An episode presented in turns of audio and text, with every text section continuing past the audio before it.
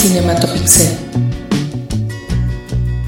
Hola, ¿qué tal, queridos ciberescuchas? Sean bienvenidos una ocasión más a este podcast que se llama Cinematopixel.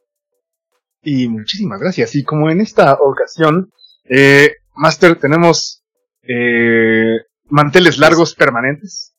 Ya tenemos un mantelote, un camino de mesa. Es un camino de mesa. yo, creo que es, hay que aprovechar empezando esta emisión para darle la, la formal bienvenida a la nueva integrante de Cinematopixel. Este, Carla Tobar, bienvenida. Hola y gracias por invitarme porque me gustan mucho los podcasts, como les dije la vez pasada, y ahora participo en uno, ¡qué bonito! Sí, felicidades, y felicidades por ese logro desbloqueado. Y muchísimas gracias y muy bienvenida, muchas gracias por estar con nosotros. A ustedes, de verdad, gracias por aceptarme aquí. Gracias a ti por la confianza, digo, para nuestros podescuchas eh, frecuentes, seguramente recordarán que Carla Tobar estuvo con nosotros hace algunas emisiones en, en, una entrevista que tuvo bien concedernos, ella es actriz de doblaje.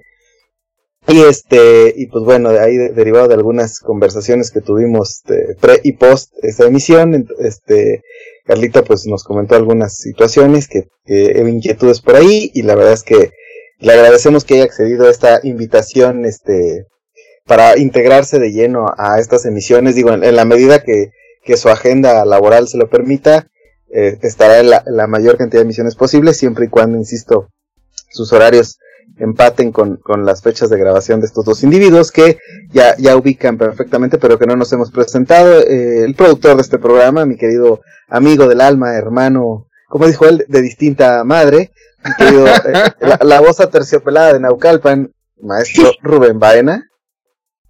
¿Qué tal? Muchas gracias, Master. Muchas, muchas gracias por esa tremenda presentación.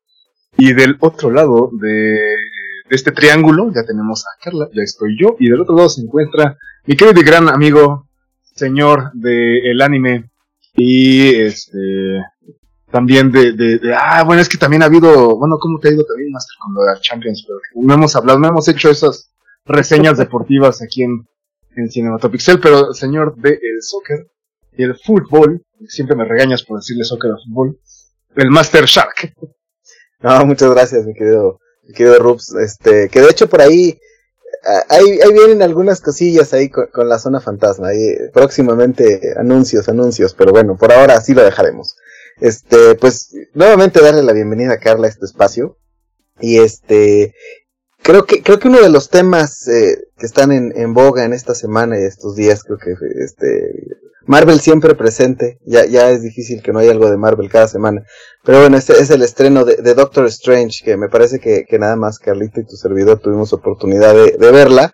Pero a ver, Carlita, ¿qué te pareció Doctor Strange? Cuéntanos. Pues sinceramente era, al igual que Moon Knight, de las cosas de las que no esperaba mucho, porque ya, ya había una idea de, del hype que tuvo, por ejemplo, Spider-Man, de lo que todos esperaban con ese fanservice. Y esta ya también tenía sus teorías de que iba a salir medio mundo, iba a salir hasta Tom Cruise. Y ya realmente no esperaba nada, iba pensaba que iba a ser como como lo que hicieron con Endgame, que debo aceptar, a mí no me gusta Endgame.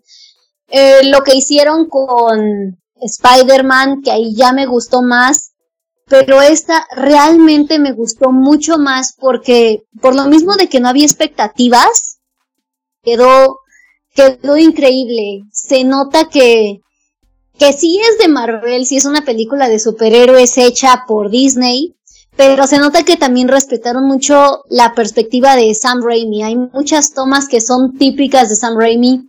También el uso de los efectos prácticos muy característicos de él lo que utiliza con ese tipo de horror que maneja, el tipo de tomas, y pues también la mancuerna que hizo con, con Danny Elfman, que ya volvieron a trabajar juntos, tal vez ya se reconciliaron, no sé si estaban peleados o algo, pero, pero está muy, muy padre el trabajo de ellos dos juntos, y de por sí los dos son muy buenos, ahora verlos otra vez juntos en una cosa de superhéroes es, es muy bueno.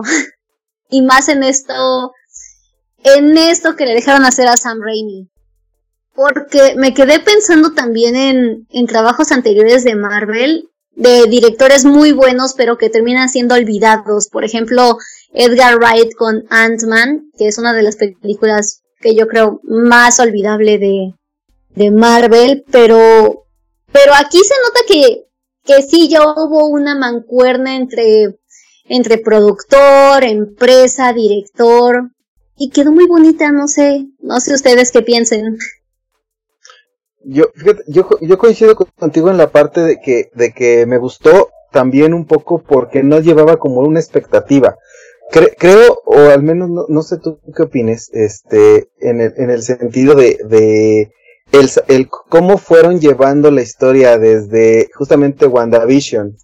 Y cómo la, la, intercalan justamente con esta película, la verdad es que me parece los grandes méritos que tiene tiene Marvel y junto con Disney, o sea, creo, creo que además hablando justamente de, la parte de la dirección con Sam Raimi, la musicalización, los efectos especiales a mí me gustaron mucho, o sea, las escenas de acción. Y como bien dices tú, la parte de, terror a la Sam Raimi que no, que, más que terror tal vez es como esa visión oscura, ya, ya intercalando el personaje de, de, de, la bruja escarlata y que todo el mundo ama a Elizabeth Olsen, este, o sea, creo, creo que, creo que el poner a una villana en, en, la parte de Marvel ayuda muchísimo, más allá de, de los cameos y como bien decías tú, el, el, hype que se generó desde, desde la película de Spider-Man y de pronto llegar justamente aquí, este, con todos los rumores que había, que sí, y las filtraciones, que, digo, creo que al final todo el mundo sabíamos que iba a salir la bruja escarlata, no sabíamos a lo mejor en concreto que otros eh, personajes iban a salir, por ahí también la parte de, de, que ya se había filtrado incluso en los trailers,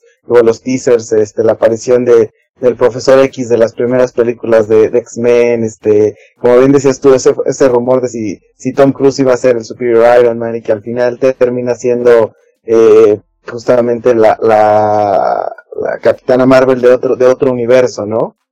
Este, y, y detallitos por el estilo, o sea, digo, no, no, hay, hay, por ejemplo, a mí, me gusta que ya empiecen a jugar por lo menos con la parte de los Fantastic Four, aunque no, no me gustó la elección del actor ni tampoco el, el rol tan insignificante que le dan independientemente que sea los universos y demás, pero creo que el hecho de que ya empiecen a jugar con las otras franquicias, a mí, a mí me, me, me entusiasma y me, me, me gusta mucho. Digo, ahorita que ya platicamos un poquito de la historia, digo, entendiendo que, que mi querido Rups no la ha visto, pero, pero vamos, digo, con vamos a, adelanto, va a haber algunos spoilers, no vamos a ser tan manchados, pero va a haber spoilers, entonces para que lo tengan en mente cuando escuchen esto, por si quieren adelantarle tantito, ¿verdad?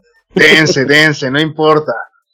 Ya, ya con este, ya con este disclaimer, eh, quienes nos escuchen podrán decidir, ah, no, mejor lo escucho cuando la vea, o ya de una vez. Y yo, pues lo sigo escuchando, así que no pasa nada.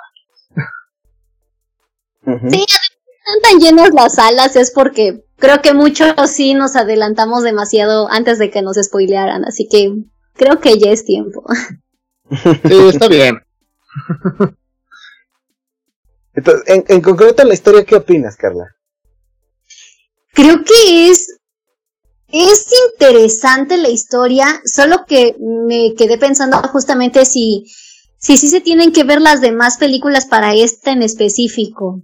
Porque, por ejemplo, pasó con las anteriores que fueron fanservice, eh, desde Endgame, desde Spider-Man, que te decían que tenías que ver las películas anteriores para entenderle, pero no tanto. Y en esta creo que sí te tienes que, que aventar más cosas. No creo que sea tan a fuerzas la de la primera de Doctor Strange, pero sí WandaVision un poco para entender, pero al mismo tiempo no, y eso es lo interesante y por qué la historia es tan buena, porque mucha gente he visto en, en redes sociales que le tiran hate al personaje de, de la bruja escarlata porque dicen que aquí ya no genera empatía el personaje porque siempre te la presentaron como un personaje que ha sufrido demasiado. Desde su inicio en Era de Ultron se le muere su hermano, desde que ella tiene que matar a, a quien ama en Infinity War,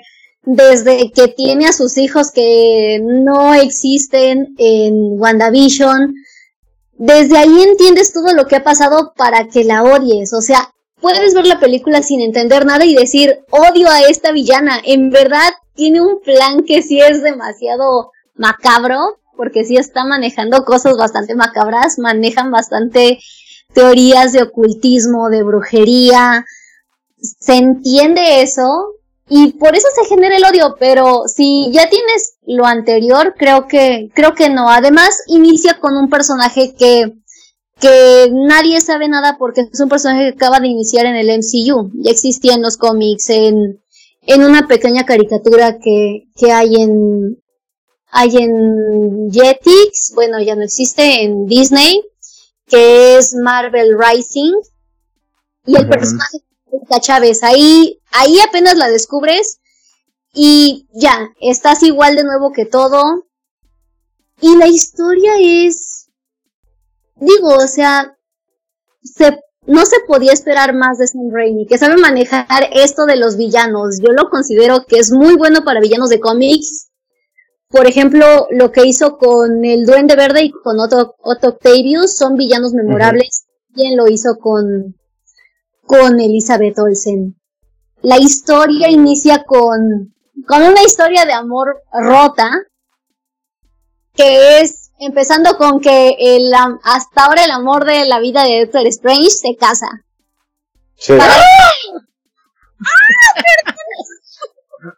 perdón. la chisma, la chisma. en ese perdón, momento. Perdón, es que, es, que, es que para, para hypearme, como no, bueno, yo no, la, yo no la he visto como mencionado, pero dije, ah, me voy a hypear para verla. Y me puse a ver el What If, el episodio de What If del Doctor Strange. Entonces ahorita fue de, ay, es demasiado, es demasiado. Perdón. Continúa. dolorosa del mundo. Ese fue el mejor capítulo de What If para mí. A mí me parece que si bien tiene varios buenos, este es el bueno. O sea, ese episodio es el. mejor. Sí, es una historia realmente fuerte. Me acuerdo que de hecho con quien la fui a ver, es una persona que es una persona muy, muy romántica, pero que nunca vio What If y casi casi andaba llorando esta persona de, es que ¿por qué no están juntos? Y yo así de, hay un capítulo de What If que lo explica. Ah, sí. Ok, perdón, continúa por favor, disculpa mi, mi exabrupto. No, no te preocupes, no, créeme, yo también. Entendí eso de perspectiva de una con la que fui. ok, ok. Entonces, pues desde ahí ya empezamos con, con historias de amores rotos, lo podríamos ver así, porque lo vemos desde el lado romántico de, de Doctor Strange con, con Rachel McAdams, se me fue el nombre de personaje. Christine, Ajá, Christine, Christine Palmer, creo. Y lo ves también desde el lado de, de Wanda, porque ella ya está rota por todo lo que ha perdido todas sus historias de amor inconclusas desde, lo admito, este, por ejemplo, yo sí sufrí mucho con la de Infinity War, su arco de Vision, de cómo lo mata y cómo sufre, no, neta, yo lloré mucho en el cine con esa parte. Con lo de los hijos también, que es un final muy doloroso, pero se toma desde estas dos perspectivas, la, el no poder estar con la persona que amas, pero desde el lado de, de cómo, cómo reaccionan o cómo se pueden desviar este las los principios que cada uno tiene. Es esa es la historia de de Doctor Strange y pues obviamente tenían ya que meter lo que lo que tanto querían, lo que tanto se oía, porque en verdad yo recuerdo que sí hubo muchas peticiones para que Reed Richards fuera este actor y su esposa fuera exactamente su. Se logró eso, se metió lo de What If con, con Capitana Carter y, y pues ahora el inicio de, del MCU, que ya no inicia desde Spider-Man 1, sino que ya se podría decir que el MCU inicia desde la primera película de los X-Men. Ok. Ok, ok, wow. Sí, sí, sí, o sea, sí, está... totalmente. Sí, sí, que, que, que yo creo que ahí al final también es un poquito, o sea, como ese, ese fan service o ese, justamente la hora de las complacencias, porque el tema es creo que, creo que la, ya hablar de, de una continuidad, hablando específicamente del MCU, eh, y de, de alguna manera la etapa anterior que inicia con, con Iron Man, este, y bueno, y como bien dices tú, a lo mejor podríamos ahorita, después de lo que pasa en Spider-Man, todavía nos podríamos regresar a las de Raimi, pero, pero creo que un poco juegan con esa parte, ¿no? El hecho de, de, decir, desde mi punto de vista, creo que no es tanto el hecho de, de, de incorporar como en la continuidad del tiempo a, los, a, a esas primeras sagas de X-Men, porque ya no van a poder usar muchos personajes. Pero creo, creo que, creo que más bien el guiño para el fan o pensando a, a, a lo que pueden hacer, creo que justamente es de, de vean que ahora sí ya tenemos a los X-Men, vean que ahora sí ya tenemos a los Cuatro Fantásticos y vamos a empezar a jugar con ellos. Entonces, digo, de los Cuatro Fantásticos probablemente a lo mejor se vaya a quedar este actor, no lo sé, este, pero con los X-Men yo veo complicado, o sea, que a lo mejor que, que, que muchos sigan asumiendo su rol, ¿no? O sea, no sé si vayan a tomar este justamente a, los X-Men en en ese espacio-tiempo porque además tan, tanto Patrick Stewart como Ian McKellen, la realidad es que ya son actores ya grandes. Entonces, no no sé, por ejemplo, qué tanto, o sea, no no sé, eh, incluso el propio Hugh Jackman hablando de Wolverine que ya no podría estar considerando que Logan pues ya murió, este, mu muchos otros aspectos. Pero, pero creo ahí este que, sí les abre una puerta bien interesante a a planear, me parece que es una saga mucho más ambiciosa. Y pensando justamente, lo que decías tú ahorita me pareció bien importante también en el sentido de, de, de qué tanto necesitas ver algunas u otras películas antes. Creo que con la etapa anterior, no o sea, si tú eres fan de Iron Man podías haber visto esas, y bueno, igual te hypeabas o no, pero igual si querías ver, ver Thor, si querías ver al Capitán América, y al final iban a converger en Avengers y, poco a poco a lo mejor fueron involucrando todas las películas juntas. Pero, pero creo que aquí en esta etapa sí, sí ya están un poquito, no voy a decir castigando al, al, espectador, pero sí creo que lo están obligando, forzando un poco a consumir, y que digo, finalmente es, eh, el branding de, de, de esa compañía o, o, su, o su proceder siempre ha sido así. Pero creo que aquí todavía se ve mucho más descarado y marcado, porque o sea, si tú no viste WandaVision, hay muchas cosas que, que, que sí le van a saltar a alguien de, pero ¿por qué ella es mala? ¿Que no ella era de las buenas? ¿No? O sea, y a mí me pasó justamente también con, con, con, la, con quien fui al cine. O sea, entonces esa parte, o sea, creo que todo eso va influyendo mucho en, en, en, en el año espectador. Y, y, en ese, y en ese crear esa necesidad de ahora de, de, de compaginar justamente la plataforma que es de streaming de Disney Plus con las películas.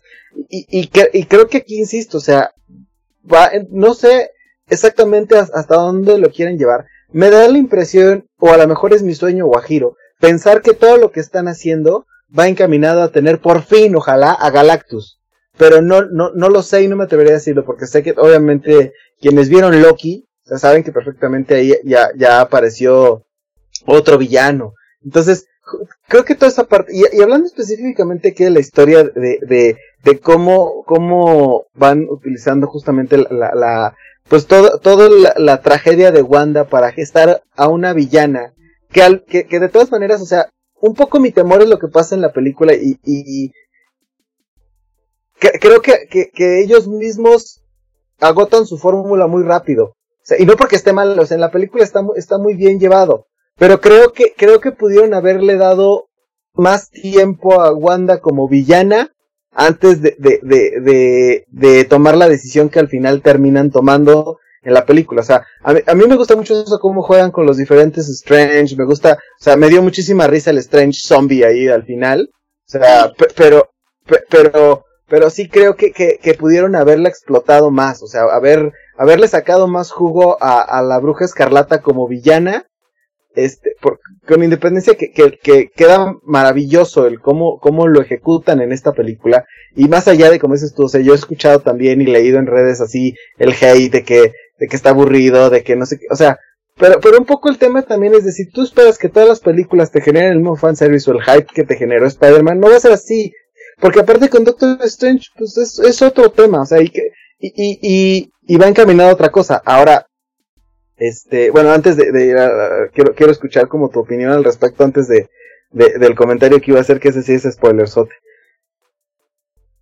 Pues en realidad yo creo que que tuvo un buen tiempo Wanda. Creo que fue un villano que que llegó a, en verdad ser un villano. Es algo es algo ya muy diferente lo que crearon con ella para para esta película, porque es es cierto y es muy triste que los villanos de las películas de Marvel siempre son el villano de la película esperando al siguiente villano, porque la película te van a poner a tremendos actores como lo es Matt Mikkelsen, como lo es Kate Blanchett, el vato de The Voice, que no me acuerdo cómo se llama. O sea, te ponen actores que son muy buenos, pero solo te ponen como el villano de la película, se acaba para que en la siguiente escena post créditos veas a quién van a agarrar este, qué, cómo van a me, cómo van a agarrar a Thanos, cómo van a meter a Thanos en este universo.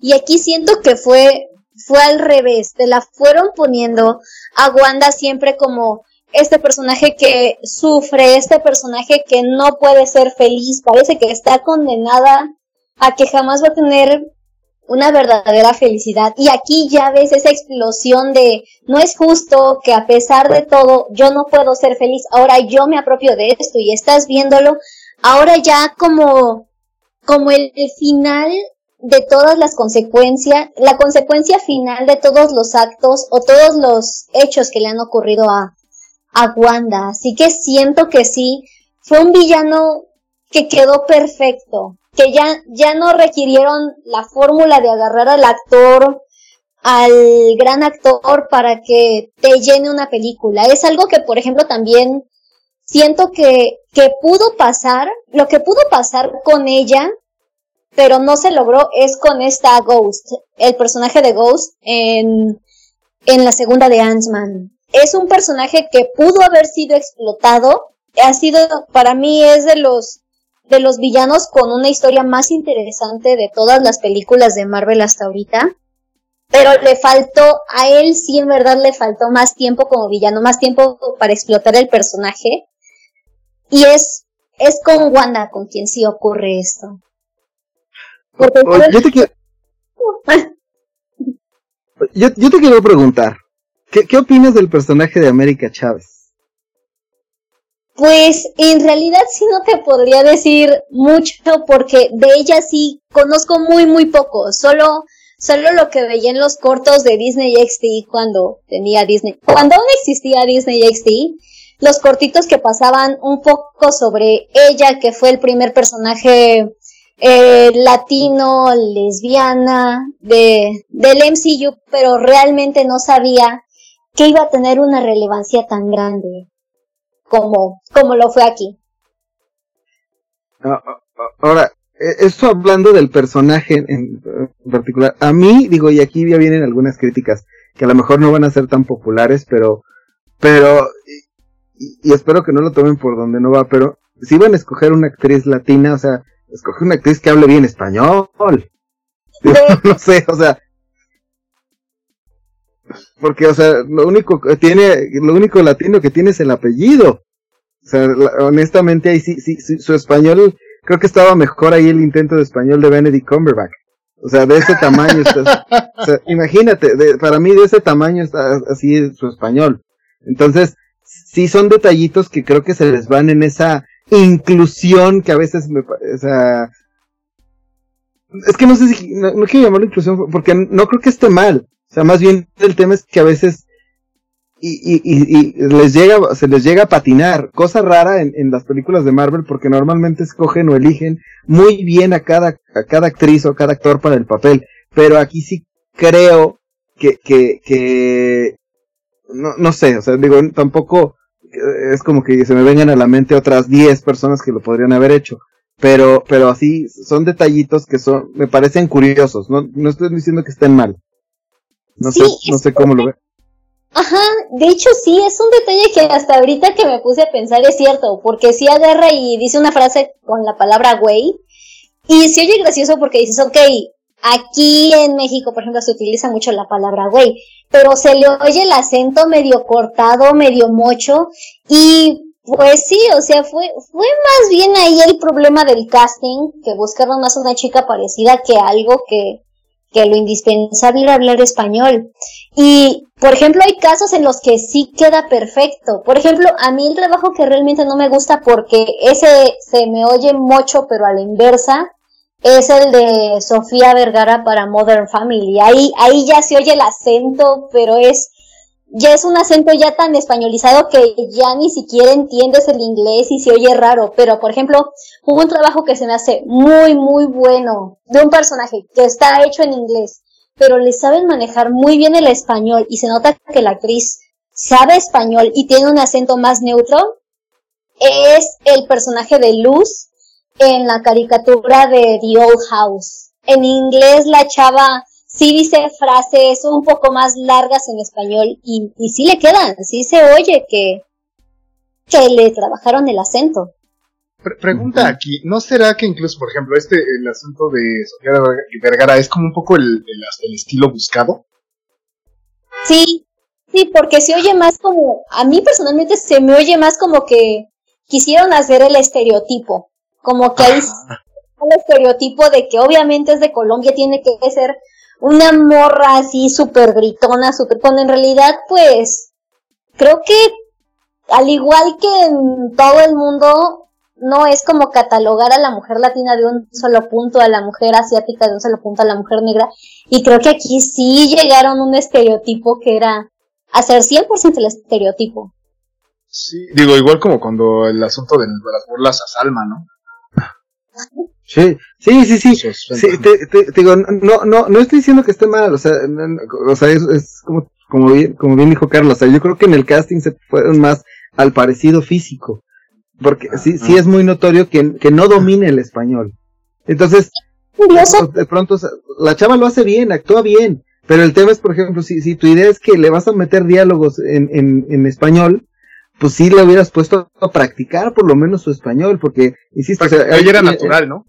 Exacto, porque en una frase incluso le contesta Benedict Cumberbatch, se escucha mejor su español, o sea, de, de, ese, de ese tamaño, o sea, creo, creo que ese tipo de detalles, raro que se les vayan, pero aquí sí, sí sucede, ¿no? Entonces, digo, ya, es, eso es como haciendo eso de lado.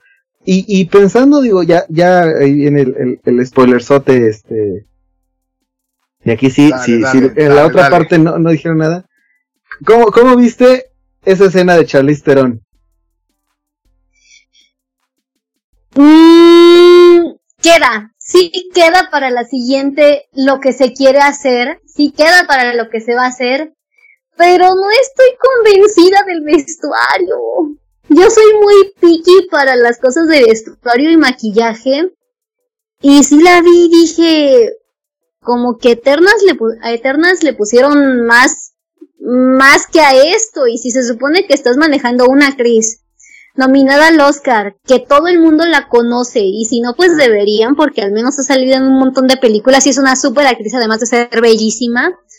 Y aquí siento que le pusieron un disfraz, se ve, se ve el disfraz, no se ve un vestuario. Ese es, ese es mi issue con Charlize Theron en esta, en la escena. Sí, sí, sí. Sí, puede ser, pero, o sea, digo, finalmente, en Eternas, pues ya vimos a Angelina, ya vimos este a Salma. Digo, la verdad es que creo que un poco así el, el, el MCU es ya así de, de todos los actores y actrices de Hollywood quieren por lo menos aparecer una vez. Y creo que en el caso de Charlize, pues ya le llegó de su momento. Entonces que, creo, creo que va un poco por ahí. Sí, esa fue, esa en verdad fue una mega, mega sorpresa porque me acuerdo que desde WandaVision ya decían que Clea era incluso la una de las vecinas de, de Wanda en, en este mundo imaginario. Ya incluso decían que era ella, ya la justificaban, me acuerdo porque, porque realmente yo me hice muy fan de WandaVision y, y ahí andaban, ya sabes que se inventaban cualquier cosa para meter a Mephisto o meter cualquier idea de WandaVision. Y una de ellas la rubia iba a ser Clea y ahorita ya la ves y no, ya existe Clea aquí. Sí, no, no, o sea, es eso. A, mí me gusta mucho, o sea, toda esa parte de, de, insisto, de imaginar o futurear de qué va a pasar y cómo los van a meter y qué van a hacer. O sea, yo creo, o sea, yo soy de los que creo que, que, que Wanda va a volver a salir. Yo tengo esa idea, o sea, como, no, no, no creo que, que, que Wanda sea un personaje que ya aquí haya sido su última aparición. Tiene que salir al menos para lo que, para la serie que confirmaron ya sobre Agatha, yo creo. Y pues explotará también. De hecho, ya creo que hasta es importante para, tanto para el MCU, que ella tiene que ver también con los Cuatro Fantásticos. Sí, no, no, pues digo, o sea, yo creo, yo creo que, insisto, o sea, el, el hecho de que hayan hablado ya en, la serie de Loki de Kang el Conquistador y, y, pero te digo, yo creo que aquí en esta particularmente con todo e, ese juego de, de, los multiversos y demás, a, a mí, o sea, me entusiasma futuro o me ilusiona pensar que al fin vamos a ver, a, lo mejor hacia el final de esta etapa vamos a poder ver a Galactus. Eso, eso para mí sería el top. Sigo. ¿Crees, Master? Yo, yo honestamente, sin haber visto esta película, yo creo que Galactus no está en el plan, güey. Yo ya no sé, después de ver todo este embarradero, yo ya no sé. ¿eh? Ok, ok, voy a esperar a verla, y, pero yo honestamente no creo que vayan a hacer pronto al menos. No, no, pronto no.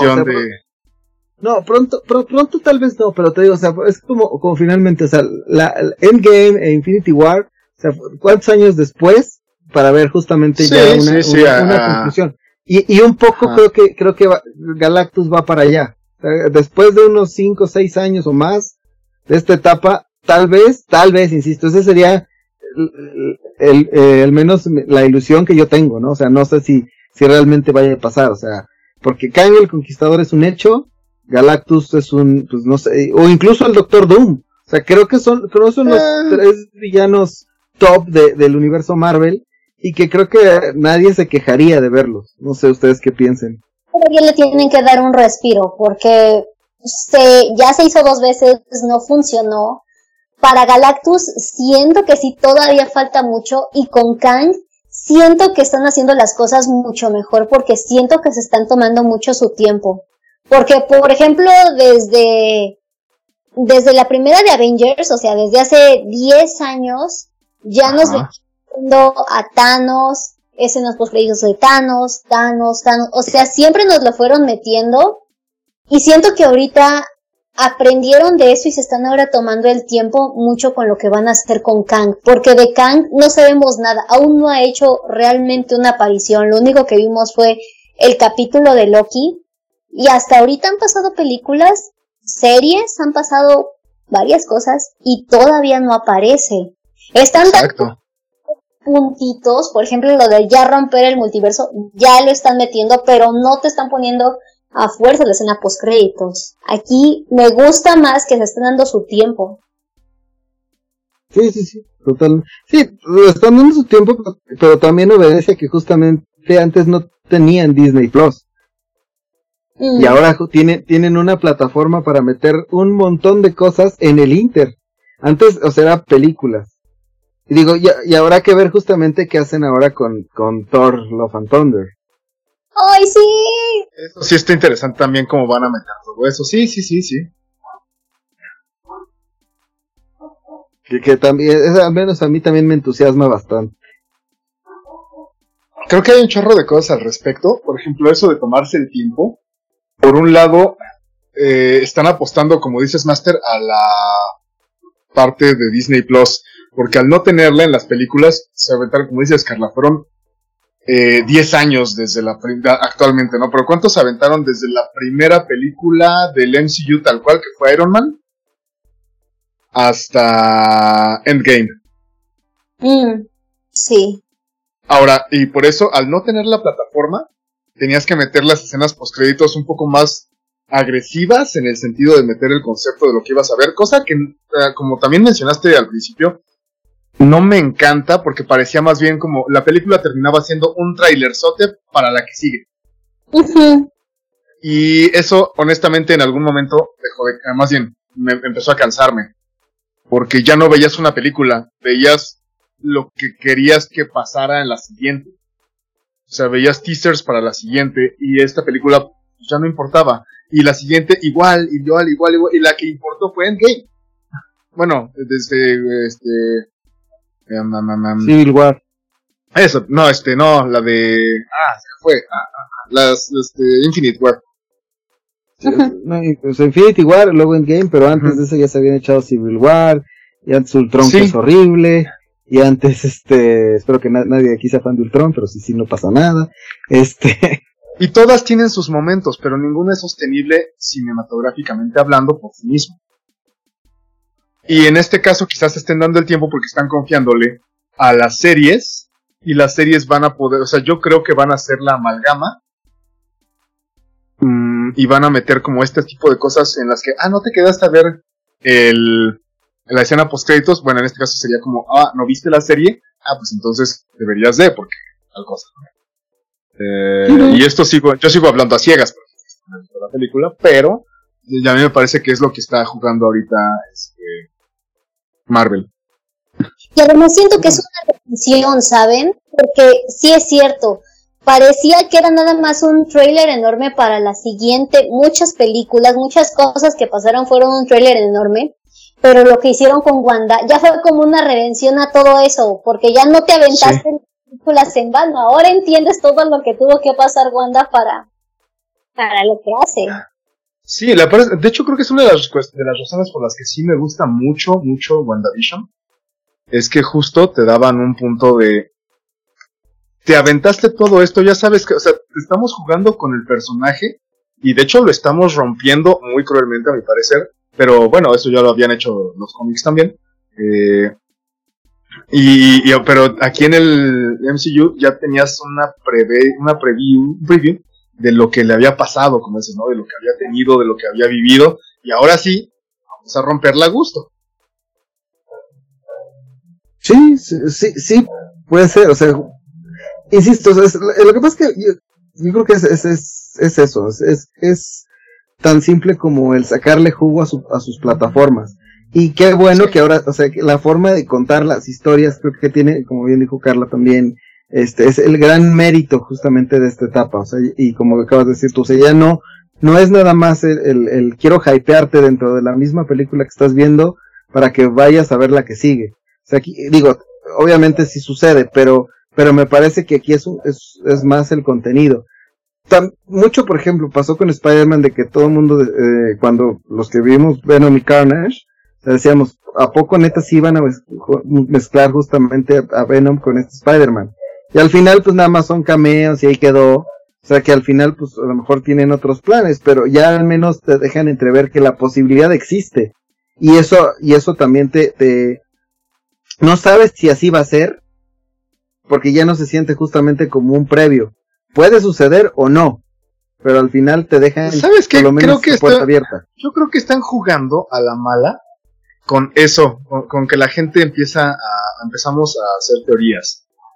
Porque yo, y posiblemente, o sea, honestamente yo creo que no van a hacer gran cosa con, eh, con Venom. O sea, no en el MCU. ¿Por qué? Porque todavía lo tienen. eso sí lo están explotando todavía. ese todavía lo están explotando. Spider-Man, si quieres, sí, ya no, ya estaban en vistas de sí, ya pues, utilizaron los Spider-Man en, en No Way Home, ¿no? Este, pero pero aún yo creo que eh, teniendo un personaje activo, no estoy tan seguro de que lo hicieran. Esto pensando en el punto eh, económico. Y eso hace, pero al, meter guiños, eso sí lo pueden hacer como de, ah, pues órale, úsalo como guiño, úsalo como cameo, y la gente se va a volver loca. Y creo que eso también está pasando, les está saliendo bien, pues, bien. Y es que siento que en realidad, esa es una fórmula que aún todavía a algunos les falta entender que ya no funciona. Lo que pasó con Venom en, No Way Home es, es lo mismo que falló con la película de Morbius. O sea, se tardaron tanto para que ya por fin saliera y que según la integraran dentro de, dentro del universo de Spider-Man, para que lo único que vemos es el mismo error en el que caen todas, que es al final aparece en, en la, este, el buitre, al final aparece el buitre y te ponen que también está buscando a Peter Parker y ahora también Morbius lo conoce, es como de, realmente, creo que ya la gente se está cansando de eso, creo que ya es algo tan colectivo que, Posiblemente tiene que ver con el espíritu del tiempo. O sea, eso funcionó en nuestra generación hace 15 años. Posiblemente ahorita ya no sirva. No, no, no, y, y, la diferencia es justamente Morbius, Venom, viven justamente todavía bajo la licencia de Sony, no están bajo la licencia de Marvel y Disney. O sea, o sea finalmente Sony va a explotar a Spider-Man mientras lo pueda explotar. Que se lo, y, le saca doble jugo porque también le, le, da la concesión a Marvel de utilizarlo en, sus películas o de hacer cambio con sus personajes. Este, y en el momento yo creo que ya, ya permita que Marvel empiece a jugar realmente con los personajes de, del hombre araña de lleno, creo, creo que ahí vamos a ver algo muchísimo más eh, eh, satisfactorio. Y no porque Sony lo haga mal, pero, pero justamente las, las películas de Spider-Man de, del MCU son, son distintas a las películas de la visión con todo y que las primeras de Sam Raimi son buenísimas. Bueno, excepto la tercera que es la peor. Pero, es, no está chida. pero, pero, pero, eso, es, eso es otra historia para otro momento. Este, no, no sé, no te, yo, yo aquí una pregunta, ¿no les parece que están esforzándose mucho en, este, en traer estos personajes clásicos? Eh, que vaya, entiendo, ¿no? Que son los personajes clásicos cuando la fórmula les salió muy bien la vez pasada, que fue utilizar personajes que no eran los en boga, que no eran como los más fuertes y los hicieron los fuertes, le hace Iron Man, por ejemplo. Bueno, no son... Bueno, Carla. ¿Cómo? No entendí. Sí, o sea, Disney en su momento, para empezar el MCU, dijo, ok, necesito hacer películas, o quiero hacer películas, pero no tengo las licencias de mis personajes más en boga. Entonces, ¿qué voy a hacer? Voy a sacar un poco de, del rincón de los no tan chidos. Voy a sacar a unos que, que sí son padres, pero no son los más conocidos. Y los voy a hacer los chéveres. Y el ejemplo más claro es Iron Man, que si bien obtuvo su momento, no estaba en boga. No, no está en boga, pero, o sea, Iron Man finalmente es un personaje top de, del cómic de Marvel al final del día. O sea, pero de la era de oro, de la era de plata, o sea, ya, tenía mucho que estaba enterrado. Sí, pero, pero al final, o sea, creo, o sea, justamente era tener a los Avengers principales. Y ahí sí, y eso siempre lo estuvieron a la mano. lo único que no tenían era el hombre araña. No tenían el hombre araña ni a los X-Men ni a los cuatro fantásticos. Eran, eran los, las tres licencias que no tenían todo lo demás podían hacer lo que quisieran.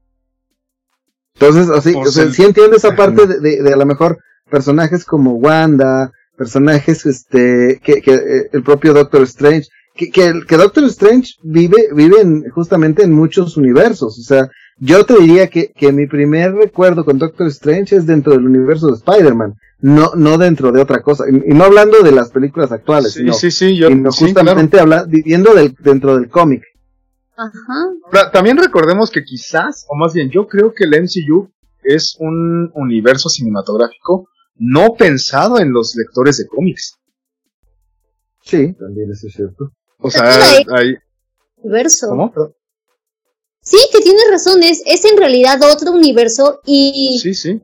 Y se ve que están metiendo personajes que, que como dices, no son los personajes más populares o más importantes tanto así el caso actualmente de Moon Knight. O sea, esa fue en verdad una sorpresa porque no creo que haya sido el personaje favorito de tantos como para que esta serie hubiera pegado como pegó, que realmente ha sido un hitazo. Sí, justo. Que las, las, las tarjetas Kelly en los noventas fueron las que me hicieron conocer a Moon Knight, por cierto. Pero no, no había visto nada de él desde entonces. es que es eso, o sea, si tienes a los personajes, pues explota, y, justamente no, no tienes el fandom que sea el peligroso, tienes un área de oportunidad buenísima para, para, para armarles historias. es la verdad, o sea. Sí, sí, sí, sí lo es. Y, Carla, no, Carla que está justamente en la industria del doblaje, o sea, yo, yo creo, y lo, platicamos también en su momento cuando estuvo creo que Cristina, o sea, el fandom más peligroso es justamente el, el, el, fan videojugador porque son los más nocivos y tóxicos. Luego yo creo que viene el otaku, o sea, porque, porque no perdona una y, y por ahí le cambian la, o, o, no, la voz de la persona de doblaje no le gusta y por, uy, y, y creo que Carla ahí no me va a dejar mentir. Sí, es, es verdad. Y sí, o sea, es, y tiene razón, en verdad, no llega, no es para esos fanáticos, tanto así que por eso, por eso se permiten tanto esa licencia. Porque creo que ya incluso el MCU llegó, llegó a un punto en el que dice, pues si no crees que se parece al cómic, pues agarra el cómic, porque esta es otra versión. Sí, sí, y han, y han hecho cómics a partir de, también, eso es un hecho. O sea, como el poner este, ay, se me fue ahorita, pero, ah, o sea, sí, han, han hecho cómics a partir de MCU, pero eh, han relegado justo como de, ah, es que esto sí se parece un poco a House of M, pero pues, si te gusta House of M, ve a leerlo, ¿no? O sea, que esto es otra cosa. Y como la existencia de, de Spider-Gwen, que ocurrió a base de la película de Amazing Spider-Man 2. Sí, claro. Sí, claro, claro, claro. Antes, antes de, pasar al, al, siguiente tema, Master, porque creo que tú traes otro, otro que nos quieres comentar.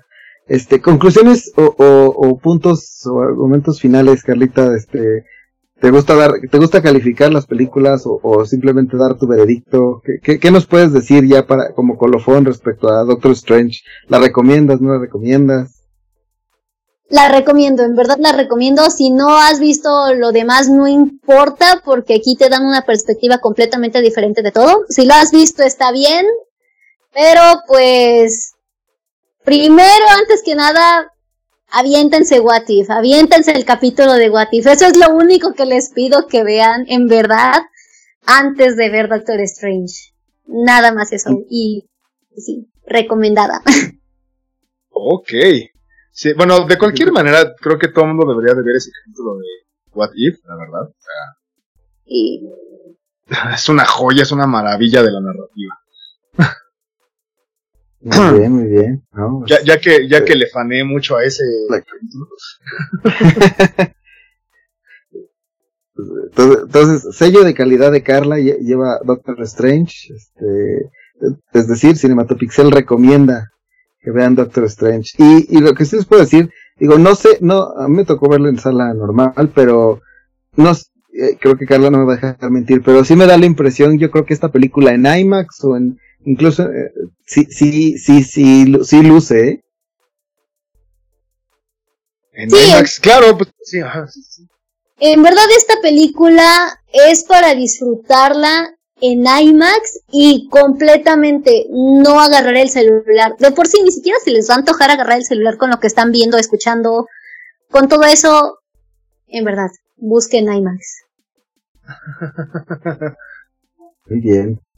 No, pues, pues este, ya, te dejamos un espacio muy breve, Master, pero, pero a ver, platícanos de, esta serie que, nos querías comentar. Pues mira, yo me aventé en la semana, dado que estuve ahí echando este, eh, pues tuve un ratito como por las mañanas, ahora sí pude desayunar a gusto. Eh, sí, porque, bueno, eh, había, habían habido, había habido semanas pesaditas, pero bueno, hubo oportunidad.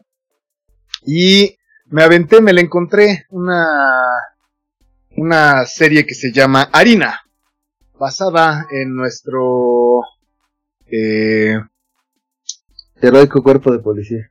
Deja todo el heroico cuerpo de policía, güey. En este sketch de Backdoor, que salió, que fue, pues, en el 2020, ¿no? Ajá. Tuvo como, sí, sí, tuvo como su en el 2020 de el policía en el que se encontraban ahí evidencia y que si sí, que si no, y déjame, yo no, no lo mandes al laboratorio, yo te digo que si es cocaína, que si no. Y era muy, muy gracioso, fue viral, fue muy viral. Sí. Y, y sale a partir de esto, sale, se, se desarrolla esta historia. Y resulta en que yo neta la dije, es un sketch en Backdoor, o sea, vaya, la van a desarrollar, vamos a ver qué va a ser. La, verdad es que la vi muy escéptico y tal vez hasta un poco grinch el primer episodio. Y a partir de ahí dije, mira, una tontería sí es. Pero tampoco esperaba gran cosa. Y cada capítulo me empezó a sorprender en lo que estaban haciendo. Si bien puede ser predecible en algunos aspectos y no deja de ser humorística, la verdad el trabajo es bastante bueno. Se desarrolla al crecimiento del personaje, se desarrolla lo que sucede alrededor de, se desarrolla, eh, hay antagonistas, hay desde luego un villano que no conoces, es, anónimo, y se le empieza a dar rostros, se le empieza a dar eh, caras, hay un, no sé, personajes con los que te empiezas a encariñar y luego ya no van a estar. Entonces, a decir verdad, sin que sea una obra maestra de la televisión actual, porque no creo que lo sea, ni siquiera que se acerque tantito, la verdad es que es una serie muy disfrutable, eh, tomando en cuenta que es humor, tomando en cuenta que es Backdoor, tomando en cuenta que es parte de este absurdo, hacen un gran trabajo. Las actuaciones, insisto, no es que sean maravillosas, pero logran ser convincentes a, bajo este formato de sketch, ¿no? En el que también es un poco, este, eh, pues, eh, algo, ¿cómo se llama? Forzadas quizás en algún momento, la vez que lo logran bastante bien, les quedé muy, muy satisfecho. Eh, tiene grandes errores. Tiene grandes errores como personajes que cambian su personalidad de un momento a otro. Que son personajes secundarios. Podríamos hablar, por ejemplo, del comandante de policía que eh, es un desobligado en un momento y al siguiente ya es como un abuelito buena onda. ese tipo de errores de continuidad en personaje los tiene. Y sin embargo funciona muy bien. Me, parece que tiene una, un ritmo bastante agradable, te deja cliffhangers en los episodios, tiene las partes de humor, tiene eh, partes de la historia seria. Y honestamente yo la disfruté bastante, mucho, mucho podría decir. si tienen oportunidad, échenle un ojo, está en Amazon. Oye, yo te quería preguntar, no, no, no te, digo, no, yo no lo he visto, pero, pero por los cortos que he tenido oportunidad de, de, toparme, no, no cae un poco en ese tipo de situaciones de películas como El infierno, La ley de Herodes, que de momento, pues, algunas situaciones te, te pueden generar hilaridad, pero ya cuando terminas es así de, híjole, o sea, es, es parcialmente gracioso, pero deprimente pensando que es, la realidad supera la ficción. Desde luego que sí. desde luego, güey. de hecho, es parte con lo que juega incluso un poco, ¿eh? O sea, no te lo deja, no está tan vedado, no es como que tengas que dar cuenta, uh, que como hacer, ser de, echarle mucho coco para darte cuenta. En verdad, e incluso te lo, te lo mencionan, bueno, mm, sin que lo mencionen, sí, eh, yo creo que es parte del show. Sí, sí, sí, totalmente. O sea, es un, ah, está gracioso, sí, tan gracioso está esto, ¿no? Sí, totalmente Master, sí. Ok, no, eh, sí, sí, te, a, mí, a, mí, me da esa impresión, digo, la verdad no, he tenido oportunidad de sentarme a verla, pero, pero sí, igual en, en, un espacio que tenga y sí voy a, voy a echarle un ojillo ahí. Este, no, no sé, por ejemplo, si ese tipo de series o películas a, a Carla le, le agradan, por ejemplo. Pues en realidad ubico el, el corto sí, sí es este, sí recuerdo cuando se volvió viral, lo compartieron, me pareció, me pareció gracioso, pero, pero realmente no me llamaba la atención ver la, ver la serie, porque pensaba que iba a pasar como, como una, un corto que viene el 2014, un corto de terror llamado Lights Out. Lights Out, claro. Ajá. ya sé cuál, sí. Sí y que después hizo película. Es así de, hicieron la película y es así de qué es esto y pensé que iba a ser como la misma fórmula, pero y sí no he escuchado, tampoco he escuchado mucha mucho sobre esa película, sé que un amigo trabajó ahí, que también es actor de doblaje, Eric Selim, hace un papel ahí. Pero realmente no sabía nada, pero ahorita por lo que están contando, principalmente esto que comentan de dar risa, pero en la realidad ya no da tanta risa. Y, y sobre todo lo que comentan del villano también es algo, algo muy interesante y es, es muy padre eso, cuando, cuando por cómo te lo cuentan los demás, te llama la atención verlo y, y sí, igual mañana, mañana aprovecho y empiezo a verla y les voy diciendo qué tal. Excelente, sí. Sí, digo, ya podremos comentarla un poco más ampliamente después, o no, igual y no da para más tampoco, ¿no? ¿Quién sabe? La, recomendación del productor de esta semana, este... Así es. Y pues, es, algo ligero, la verdad es que yo diría que es una recomendación ligera, sin, mayores pretensiones. Oh, y, ya, ya, ya, para, antes de, despedir la emisión de esta semana, Carlita, algo que quieras recomendarle a la audiencia, algo que quieras este decirles algo que estés viendo, que digo, ya, ya habrá oportunidad de, de, reseñarlo con, con, detalle, pero si algo estás, o que estás viendo, que quisieras recomendar. Ok, la recomendación que les voy a hacer esta semana es porque justamente ya la acabo de comprar en Blu-ray, me encantó y por eso la compré.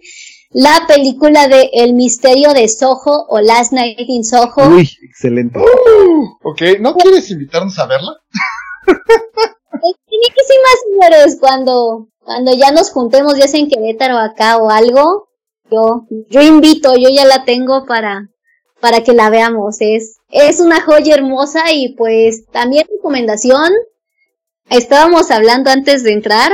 Ya está en Crunchyroll el anime de Life Lessons with Uramichi Onisan, donde, donde pude participar. Es una historia muy, muy buena, demasiado adulta, demasiado nihilista, pero con un toque también muy gracioso, muy infantil, muy ligero. Véanla. Y pues de caricaturas, ya la siguiente semana va a acabar Anfibia. Y véanla especialmente el final de la temporada anterior y esto es donde realmente se está poniendo muy muy buena la cosa. Si le están viendo, continúenla y si no, pues pueden empezar a verla. No hay, no hay prisa, solo que ya se va a acabar.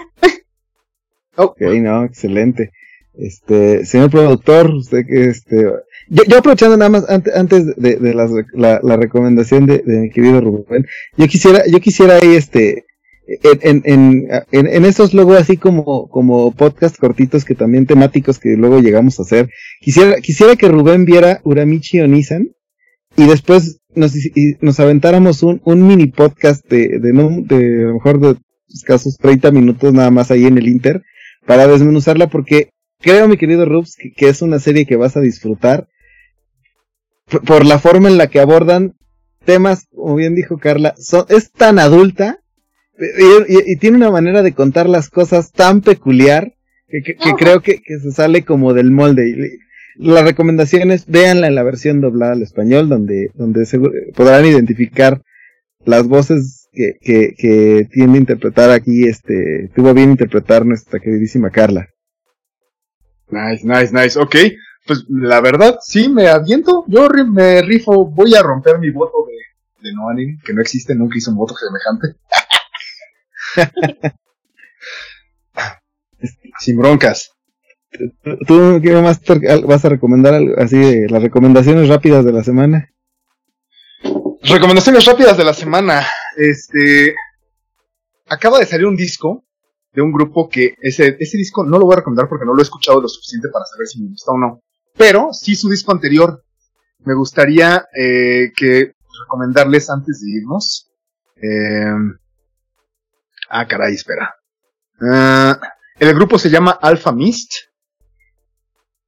Y eh, el disco que quiero recomendarles es el Antiphone, lanzado en marzo del 2017. Wow qué maravilla, qué maravilla. Y acabo de encontrar un disco de ellos que según yo tiene poquito de haber salido. Este, pero voy a darme un tiempo para, para, este, digerirlo y saber si, si me gusta, si lo recomiendo o no. Pero el Antiphone, en verdad, si tienen la oportunidad, echen un lente, es este, como un poco de jazz minimalistón, más ambiental, está buenísimo, buenísimo. Ok. Ok, la, la, recomendación musical de la semana. Y, y, yo, ya para terminar, yo quisiera, ya saben que este, yo, últimamente no recomiendo otras muchas cosas, pero este, vean eh, Spy X Family, qué cosa más maravillosa de anime acaban de, de, hacer, ¿no? No, yo estoy extasiado, fascinado y cada semana me, enamoro más de esa serie. Este, sí, sí, definitivamente. que la verdad hay muchas de esta temporada de primavera que, que me han encantado, pero, pero Spikes Family es este una cosa maravillosa. Y, y, tú que decías, hablando de fútbol, vean Awashi, que es igual de, esta temporada de, de, primavera en Crunchyroll.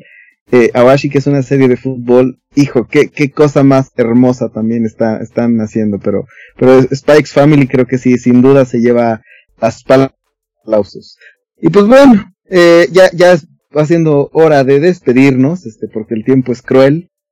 Este. Así es. Y, y no sin antes agradecer nuevamente a, a, Carla que, que tuvo bien incorporarse con este par de individuos aquí, este, eh, sumarse a, a, este, a este proyecto y la verdad es que, que les lo agradecemos, le damos la bienvenida y este, este va a ser tu podcast, Carlita, el tiempo que tú así lo decidas. Gracias, un gusto, un gusto y, y pues sí, aquí estaremos para, para seguir ñoñando. Ya por lo pronto ya eh. tenemos la siguiente que va a ser Uramichi. Ya estamos comprometiendo a Rubén. bueno. Pues yo, yo, yo me rifo, nomás den, chance. Soy lento en las. ok, Muy bien. Pues muchísimas gracias por habernos escuchado en esta emisión. Eh, en este, este trío de personalidades que les hablan se compone primero por nuestra queridísima Carla Tobar. Muchísimas gracias por estar en esta ocasión con nosotros. También se encuentra mi queridísimo Master Shark, que, eh, Master, muchísimas gracias. No, no, al contrario, gracias a, Carla que, pueden seguir en arroba militrescu. Este, no sé si quieres también eh, tus otras redes, Carla. Pues estoy como Militrescu en Twitter y en Instagram, de momento. Perfecto. Excelente. Y, también eh, ya la encontrarán por acá también. Y este, y bueno, como siempre en la producción de este programa, este, mi querido amigo, la, voz aterciopelada de Naucalpan y fan de, y toxic fan de Star Wars, este, querido amigo. Justamente, eso, eso se quedó porque dijeron ustedes como entre los, eh, el anime, los, eh, los videojuegos, pero los fans de Batman, los fans de Star Wars son terribles, son una pata en las espinillas también. Yo me, me, me, me siento no identificado con ellos. bueno, pues muchísimas gracias muchachos. Master Shark, Carla, gracias por haber estado también acompañándonos. Esto fue... Cinematopixel. Pero yo creo que ya, la gente va a preferir que esa, ese, ese intro a otro ya no sea con mi voz. Pero bueno. Posiblemente. pues muchísimas gracias. Ya nos veremos en la próxima ocasión. Hasta la próxima. Bye. Cinematopixel. Producción. Baena